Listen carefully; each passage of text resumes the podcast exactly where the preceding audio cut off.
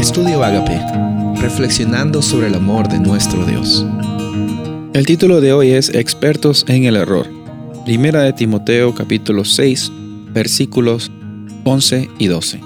Mas tú, hombre de Dios, huye de estas cosas y sigue la justicia, la piedad, la fe, el amor, la paciencia, la mansedumbre. Pelea la buena batalla de la fe. Echa mano de la vida eterna, a la cual asimismo fuiste llamado, habiendo hecho la buena profesión delante de muchos testigos. Como seres humanos, cada uno de nosotros somos expertos en algo. Somos expertos en equivocarnos. Somos expertos en el error. Y eso se ve eh, reluciente en cada área de nuestras vidas.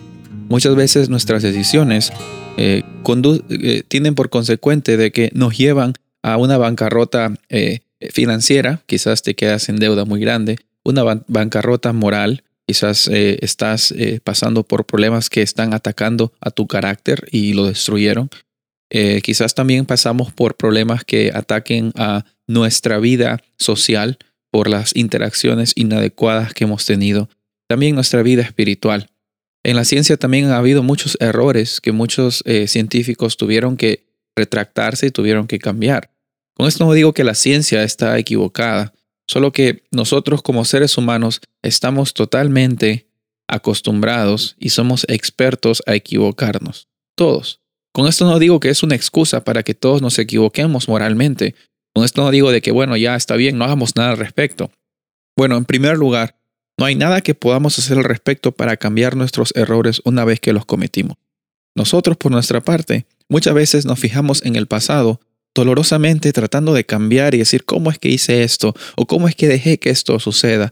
Y a veces nosotros nos ponemos a pensar qué pudiéramos haber hecho, cuando realmente lo único que podría haber solucionado eso es nosotros ir en una máquina del tiempo y cambiar la situación. Pablo nos dice que estamos delante de la presencia de Dios y estamos para pelear la batalla de la fe. En esa batalla de la fe no podemos bajar los brazos. Somos expertos en el error, pero Dios es experto en ganar las batallas. Cuando nosotros levantamos los brazos y nos damos cuenta que estas batallas que nosotros estamos viviendo no consisten en simplemente eh, dejar de que Dios batalle, sino nosotros estamos con Él. Nos damos cuenta de que es una experiencia de que eh, no va a ser fácil, pero es una experiencia de que nos va a llegar a reconocer que somos llamados. Así como Pablo dice, tú fuiste llamado eh, le dice a Timoteo, de la misma forma te está diciendo a ti, porque nosotros estamos haciendo nuestra profesión de fe. ¿Qué es profesión de fe? Profesión de fe es mostrar, profesar, hablar, mostrar no solamente con palabras, sino con nuestra vida, de que nuestra fe en Jesús es una fe viva. ¿Cómo muestras que una fe es una fe viva? Bueno, algunos dicen tienes que hacer cosas buenas. Sí, bien es cierto, algunos pueden falsificar las cosas buenas. Cuando tú dejas de que Jesús transforme tu vida, no consiste que nunca cometas errores, sino que cuando los cometes, en primer lugar los reconoces ante tu Dios y los reconoces ante las personas.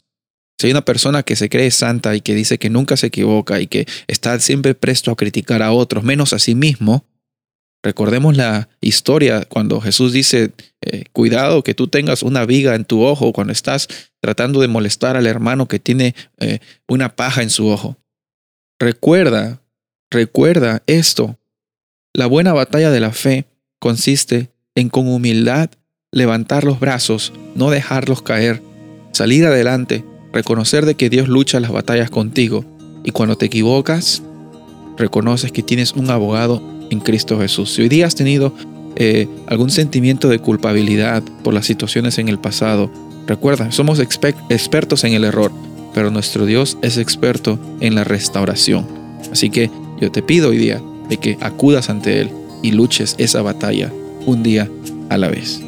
Soy el pastor Rubén Casabona y deseo que tengas un día bendecido.